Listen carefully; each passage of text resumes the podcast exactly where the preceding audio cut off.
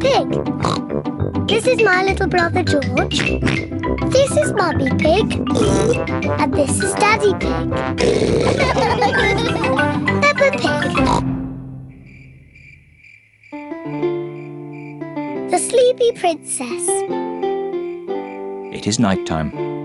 Peppa and George are going to bed. Good night, Peppa and George. Mummy, Daddy, Yes, Peppa? I'm not sleepy. Can I have a story? But maybe George is sleepy and doesn't want a story. George, do you want a story? Say yes. All right, I will tell you just one story. If Daddy Pig tells you a story, you must both promise to go to sleep. We promise. Hmm. I think I'll tell you the story of the Sleepy Princess. Is it a good story? It sounds a bit boring. It's not boring. It's very good. Is there a little princess in it? Peppa, if you keep talking, Daddy Pig can't start the story. Sorry, Mummy. Is there a little princess in the story, Daddy? Oh, oh, yes, there is a little princess in it.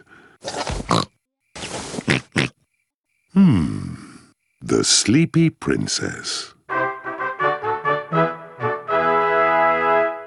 Once upon a time, in a castle, there lived a little princess, and she was called the Sleepy Princess. Daddy, why was she called that? I'll get to that later. Was the sleepy princess pretty? Yes, she was very pretty. She loved looking at herself in the mirror. I am so pretty. Who else was living at the castle?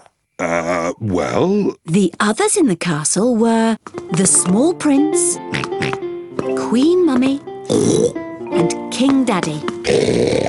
that's right. They were all living there as well. Did King Daddy have a big tummy? Of course not. He was very handsome, like me. Anyway, there was also a dragon. Dinosaur! A dinosaur? Oh, oh, yes, it wasn't a dragon, it was a dinosaur. Living outside was a huge, fierce dinosaur.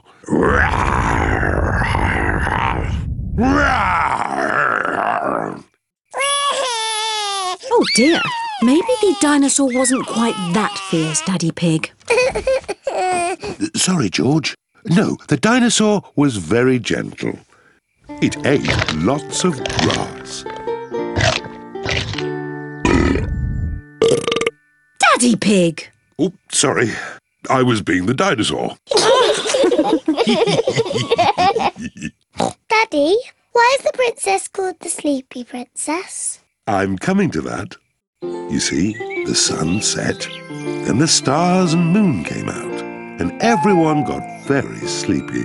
Ooh. Ooh. But the most sleepy of all was the sleepy princess. Ah. Peppa, are you sleepy? no, Daddy, I am not sleepy at all.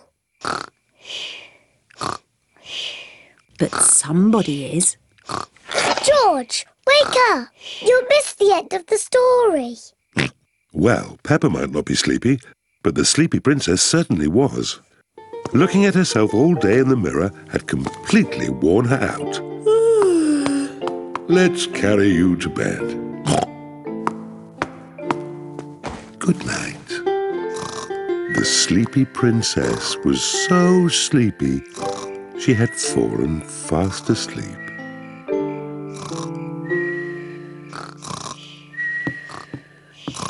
Thank you for that story, King Daddy. You're welcome, Queen Mummy. And our little prince and princess enjoyed it too.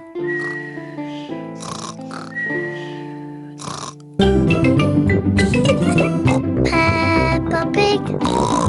Peppa Pig. Peppa